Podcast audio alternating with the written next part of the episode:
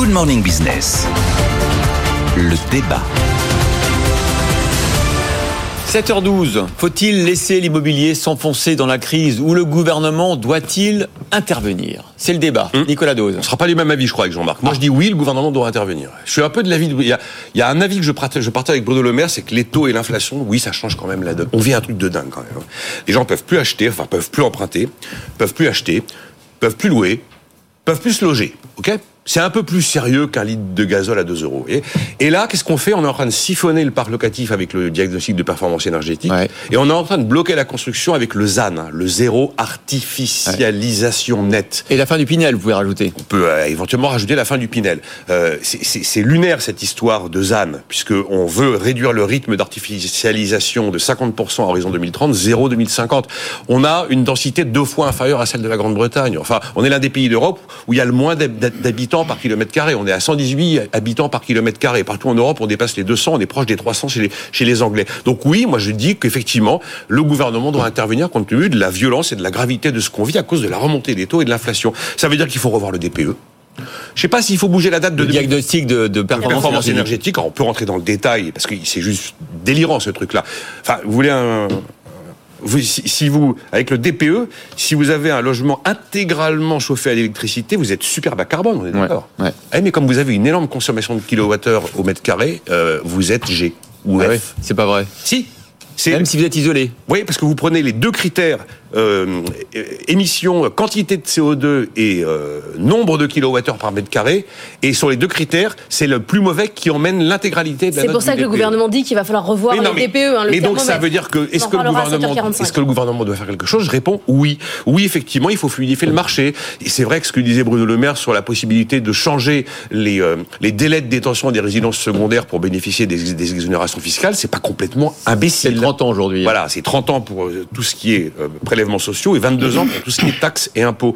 L'idée peut-être de réviser les abattements dont bénéficient les, les locations meublées, je trouve pas ça complètement débile non plus. Ouais. C'est une politique Passer publique. de 70% d'abattement pour le Airbnb à 50 50%. C'est pas dans le budget. C'est pas dans le Après, budget, je mais ça dis, sera euh, peut-être au bout de euh, l'amendement. oui, effectivement, on peut imaginer que euh, le Haut Conseil de la stabilité financière change les critères d'octroi des prêts. Moi, je crois que ça changera rien à l'attitude des banques. hein. Elles sont déjà au taquet, et c'est pas parce qu'on leur dit qu'elles peuvent prêter à 40% de taux d'effort ou à 28 ans que ça va arriver. Alors, il y a, le- il y a À le mon- prêt à taux bonifié dont nous parle Oui, oui, euh, mais alors ça, c'est bon, pas. De ce voilà, mais ça, c'est une politique publique de dépenses publiques. C'est un taux intermédiaire, et le taux intermédiaire, la différence avec le taux de marché est payé par l'État. Bon, après, on n'a aucun détail. Je dis oui, il faut lutter contre certaines incohérences. On sait qu'une partie de la solution est dans la densification. Et vous prenez les réglementations, les quoi Il y a 4000 normes sur le logement. Les, dens- les, les, les réglementations qui créent un maximum de contraintes quand on veut rajouter des étages. C'est une politique publique. C'est bien l'État qui doit intervenir. De la même manière, je n'irai pas jusqu'à dire qu'il faut rétablir la taxe d'habitation, dont la suppression, à mon avis, a été une erreur. Il y a Mais oui, trop de décisions de l'État. mais oui, non, oui, ça, c'est fini, c'est passé. hein. Mais oui, il faut récompenser les maires bâtisseurs. C'est une politique publique. Donc ma réponse aujourd'hui est de dire oui, l'État doit faire quelque chose. Moins 42% de locations à Rennes en un an. C'est quand même euh, aberrant. Ah, mais on n'a jamais un marché qui est divisé de vu- moitié. Jean-Marc. Oui, écoutez, je vais pas avoir besoin de beaucoup intervenir puisque euh, moi je pense qu'il faut pas que le gouvernement intervienne. Et là, euh, Nicolas vient de faire la liste de toutes les aberrations liées à l'intervention publique. Ah bah donc ça veut dire qu'il faut les corriger. Voilà. Mais il faut les enlever. les corriger, c'est qu'ils se retirent, qu'ils s'en aillent. Ah ben oui, mais- C'est-à-dire que vous savez, c'est ce que euh, disait à une certaine époque euh, dans, dans le rapport euh, Rueff Armand, il y a une phrase que j'adore qui est un procès de Arthur Levasseur. Arthur Levasseur, c'était notre député, c'était le député du 15e qui a été le premier ministre du logement dans l'histoire. Et euh, Jacques Rueff dit il n'y a de problème de logement que depuis qu'on a nommé Arthur Levasseur. Alors Il ne faut pas de ministre du logement. il faut pas de ministre du logement. Ailleurs, il n'y avait pas de problème. Mais il y a beaucoup, il y en a beaucoup qui réclament des, des aides publiques aujourd'hui. Le PTB, c'est des aides Ah, publiques. ça, voilà. euh, ça qu'il y ait des gens qui réclament des aides publiques, Ah. ça ne veut pas dire que l'État doit se soumettre. L'État, il n'est pas là pour ça.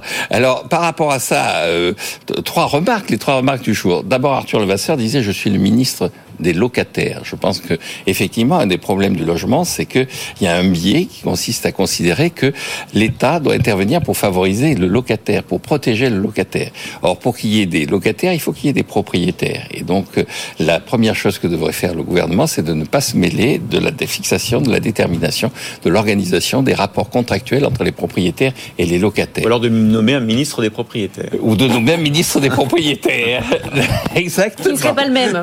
Et qui ne serait serait pas le même, mais qui serait Et on dit que l'État ne doit rien faire et maintenant il doit nommer un ministre des propriétaires. C'est pas moi, c'est lui. C'est pas moi, c'est lui. C'est pas moi, c'est lui. C'est pas moi, c'est l'autre. La, la- la deuxième chose, c'est que le, il faut laisser marcher, le, faire fonctionner le marché.